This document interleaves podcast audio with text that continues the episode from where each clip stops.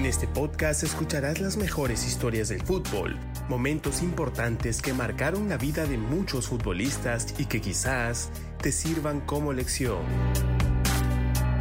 Esto es Historias Fabulosas de la Pelotita con Gabriel Casimiro.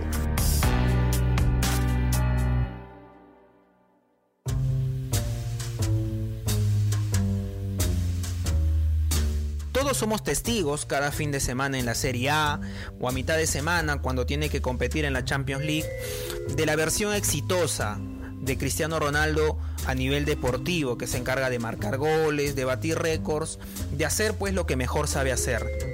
Sin embargo, además de los tatuajes, que es algo que por ejemplo a Cristiano Ronaldo no le gusta, por eso no tiene uno solo en el cuerpo, hay una historia muy eh, detrás, muy curiosa y que seguramente el futbolista todavía le genera un poco de pena, de sinsabor, y es la historia de su padre.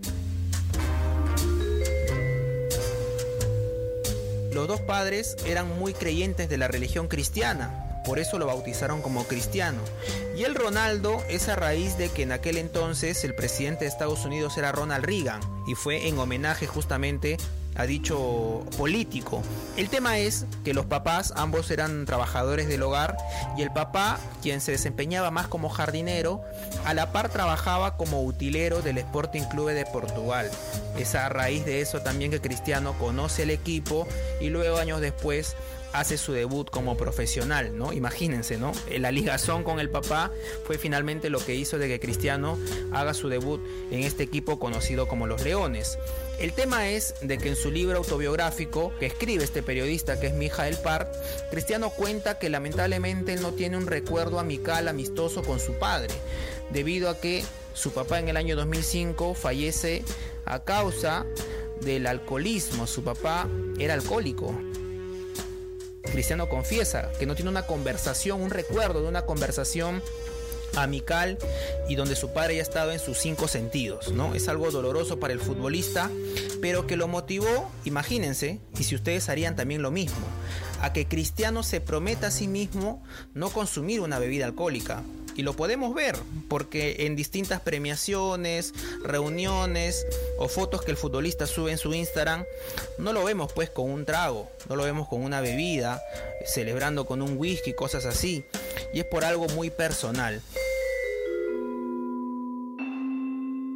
¿Qué hubieran hecho ustedes, por ejemplo, en el caso de ser como Cristiano Ronaldo y de vivir una situación similar? ¿Harían lo mismo?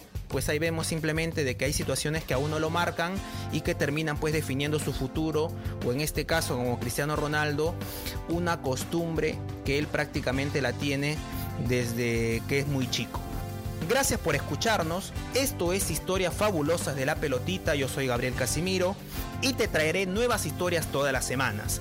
Si nos escuchas desde Spotify, Apple Podcast, Spreaker o Google Podcast, danos una buena valoración y síguenos para que no te pierdas el siguiente episodio. Nos vemos.